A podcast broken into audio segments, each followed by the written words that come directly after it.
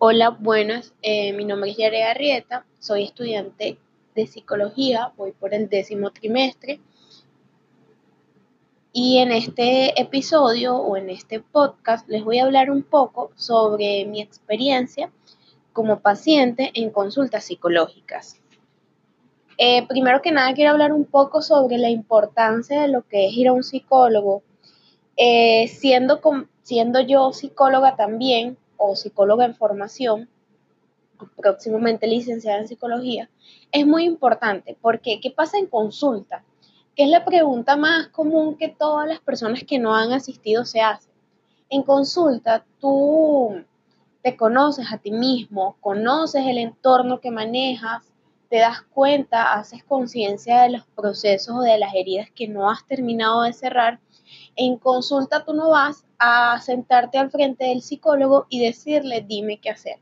En consulta tú vas, expresas tus malestares y el psicólogo con una linterna te va a iluminar el camino mediante herramientas para que tú mismo consigas las, las soluciones a lo que tengas o tú mismo te consigas las respuestas.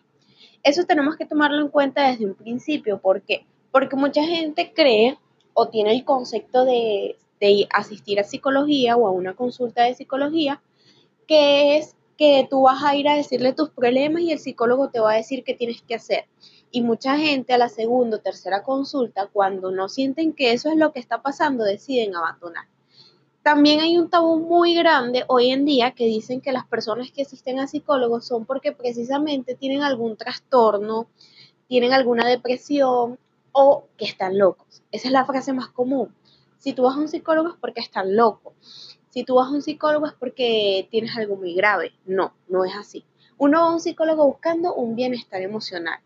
Otro tabú, porque es importante hablar un poco sobre los tabú antes de entrar en, en este tema, para que entendamos la importancia de lo que es una, asistir a consulta psicológica. Otro tabú muy común, pero esto ya va con los psicólogos y como en mi caso que soy psicóloga en formación, cuando uno comenta que está yendo a consulta, uno le dice, pero ¿por qué tú vas a consulta si tú eres psicólogo? ¿Por qué no te ves tú mismo? ¿Por qué no te ves en el espejo y te dices, eh, te das la asistencia a tú misma? No, eso no es así. A pesar de que uno sí, yo soy psicóloga en formación, tengo muchos conocimientos que me pueden ayudar, pero yo no me puedo hacer una terapia a mí misma y yo no puedo, este, uno nunca va a, siempre va a tener sesgo con uno mismo de lo que realmente le esté pasando o esté padeciendo en ese momento. Yo como estudiante de psicología conozco mucho la mente humana, conozco las técnicas, conozco todo lo que se tenga que usar con un paciente, pero es muy difícil usarlo con uno mismo, porque aparte de psicólogo uno también es ser humano, uno también pasa por situaciones difíciles, uno también tiene procesos que no ha cerrado, uno también tiene, puede llegar a tener traumas ocasionados en la infancia. Entonces es importante como entender que a pesar de que nosotros seamos psicólogos o psicólogos en formación, no dejamos de ser humanos y no dejamos de, de, ir a consulta, porque eso es muy importante. Y por ejemplo, en el caso de un psicólogo que pasa consulta diariamente, en algún momento este es un ser humano y todo le duele y necesita llenarlo con alguien. Es por eso que a pesar de que cuando ya nosotros somos psicólogos, ya nosotros pasamos consulta, ya somos especialistas y todo el cuento, igual vamos a ir a un psicólogo para que esa persona nos ayude también a nosotros. Eso es muy importante. Esos tres puntos son importantes para entender antes de entrar en lo que son eh, o lo que les voy a contar en este momento, que son mis experiencias mediante las consultas psicológicas. No le tengamos miedo a las consultas, no le tengamos miedo al ir a un psicólogo porque van a creer que estoy loco. Vamos a dejarlo hasta un lado y vamos a entender que nuestro bienestar emocional es el principal. Porque cuando a nosotros nos duele el oído, vamos al otorrino. Porque cuando a mí me duele una pierna, voy al traumatólogo. Porque cuando me duele la cabeza, me tomo una pastilla. Pero a veces esos malestares frecuentes también son malestares donde el cuerpo nos pide a gritos que necesitamos tener un bienestar emocional. Y eso es importante tenerlo en cuenta, porque em, el no tener un bienestar emocional también se expresa mediante enfermedades. Entonces, ahí es cuando uno entiende la importancia de ir a un psicólogo y estar bien con uno mismo para poder brindarle a tu prójimo lo que puedes brindarle en sana paz, para que podamos querer al otro como es, para que podamos entender las situaciones que nos pasan en la vida, para que podamos cerrar todos estos procesos que a veces nos hacen tanto daño y que no nos estamos dando cuenta de eso. No es normal estar enfermo constantemente, no es normal sentirte mal todos los días y no es normal decir no quiero vivir. Vamos a buscar ayuda, eso es importante, que el psicólogo siempre va a estar ahí para ti del otro lado del escritorio, escuchándote y dándote herramientas para salir adelante. Si se puede hacer un cambio, si se puede salir adelante. No nos enfrasquemos en yo no voy a ir a un psicólogo porque yo estoy bien. Vamos a definir qué es la palabra bien para nosotros, qué es estar bien. A veces el estar bien es mentirnos y decir estoy bien cuando realmente estoy viviendo tres situaciones difíciles encima de mí que no me están dejando vivir. Y ese fue uno de mis casos en los que fueron mis experiencias en consultas psicológicas. Yo como estudiante de psicología, se les doy como ejemplo para que entiendan también la importancia. Yo como estudiante de psicología, a pesar de que conozco mucho, tengo mucha información y ya casi me voy a graduar y voy a ser licenciada en psicología, también tengo conflictos como ser humano. También tuve una infancia, también tuve mm, valores, también tuve cosas eh, vividas en mis 20 años de edad que me han llegado a afectar en mi día a día. Que esto lo descubrí en consulta, que es muy difícil descubrirse uno mismo, porque esa fue mi primera tarea, descubrirme a mí misma en consulta. Tengo que decirles que ha sido una de las experiencias más difíciles para mí en mis 20 años de vida. Nunca me había enfrentado con mí misma en un espejo y decirme qué quieres de mí o decirme que estoy satisfecha conmigo para mí eso fue un trabajo muy difícil. Al principio de terapia, cuando yo asistí, tenía muchos conflictos y todavía puedo tenerlos, pero he aprendido a salir adelante conmigo misma, de no aceptarme, de no valorarme a mí misma, de dejar que la gente pasara por encima de mí por el hecho de no conocer mi valor. Esto es muy importante, la autoestima, el autoconcepto, la la creencia en uno mismo son tres cosas importantísimas para nosotros poder salir adelante.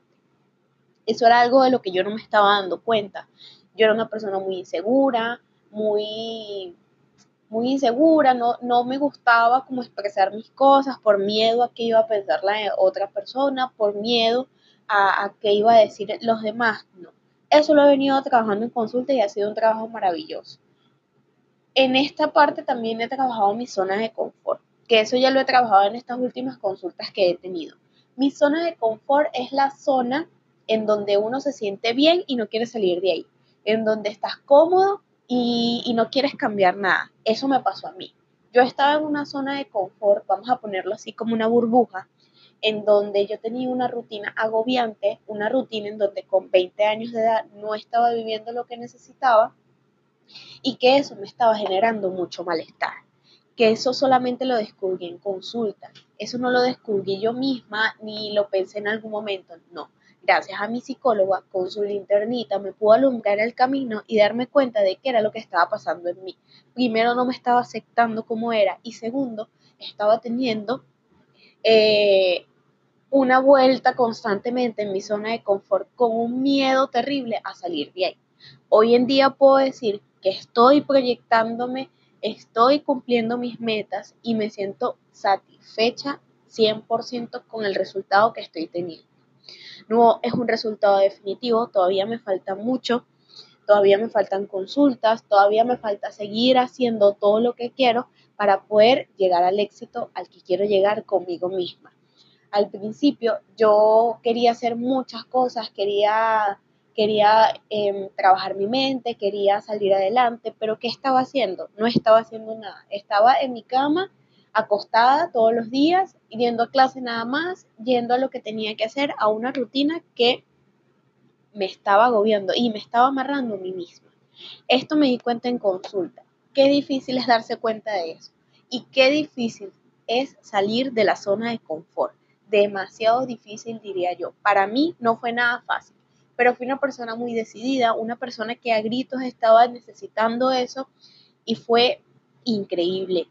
Eh, salí de mi rutina, estoy trabajando en mí, cada día me siento mejor conmigo misma, cada día me siento mejor con lo que estoy haciendo y salí de mi zona de confort como creía que nadie lo iba a hacer. Incluso logré hacer pasos grandes en una semana nada más y mi psicóloga también quedó impactada con mi resultado porque la semana siguiente de mi consulta le dije, lo hice, hice esto, hice esto, hice esto y no podía creer lo rápido que lo hice.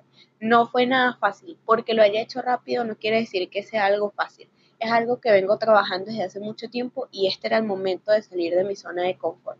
Y qué exitoso fue. Por eso estoy 100% satisfecha con mis consultas, con mi psicóloga y estoy satisfecha con la carrera que estoy estudiando. Porque en muy poco tiempo voy a ser yo quien esté al frente de personas que también necesiten que les prenda la linternita y les alumbre el camino. Otro tema importante que, se toca eh, o que toqué muchísimo yo en consulta con mi psicóloga es un tema bastante difícil para mí, que es el tema de mi papá. Eh, mi papá es un paciente renal, ha sido muy difícil para mí poder lidiar con toda esta enfermedad, con todos sus cambios de humor, con todo este tipo de cosas que a uno como ser humano a veces lo lleva a enloquecer, pero es algo que he estado trabajando en consulta y que sé que voy a salir exitosa a eso. Eso sí ha sido lo más difícil para mí en consulta trabajar. Ha sido lo más que me ha dolido, lo más que he llorado cada vez que hablo de eso, pero poco a poco voy dando un escalón más arriba en, esta, en ese proceso de mi vida. ¿Cómo me sentía yo al principio de este proceso? Porque qué bonito es como contarles la experiencia de cómo he avanzado, de cómo estoy ahorita, de cómo me siento ahorita. Pero vamos a hablar un poco de cómo me sentía yo cuando empecé estas consultas, cuando no estaba aceptando lo que padecía, cuando no me estaba dando cuenta de lo que tenía al frente. Para mí fue demasiado difícil asistir la primera vez a consulta. Yo empecé a asistir a consulta a principios de este año, exactamente en, febrero, si no me equivoco la fecha, fue muy difícil para mí asistir a consultas. Yo anteriormente había tenido historiales con psicólogos en donde no me sentía bien, porque eso también es importante tenerlo en cuenta, que no siempre vas a tener un feeling o una conexión buena con los psicólogos. Cámbiate de psicólogo hasta que tú sientas que, que estás satisfecho con esto. Y eso fue lo que me pasó a mí. Yo pasé anteriormente por cuatro psicólogos en la cual en ninguno duré más de un mes porque no me sentía bien, no veía cambios y me sentía peor a medida que iba avanzando. Yo sabía que algo estaba mal, llegué a mi psicóloga en donde pude tener un buen feeling, un buen rapport, me siento completamente cómoda con ella. Volviendo a lo último que estaba hablando, cómo me sentía yo al principio de consulta. Tengo tres Em, tres palabras que me definían a mí cuando empecé las consultas. La primera, vulnerable, la segunda, inestable y la tercera, insegura. Eh, han sido, ha sido bastante difícil eh, describir cómo me sentía yo en este proceso porque realmente estaba muy vulnerable, muy inestable y muy insegura.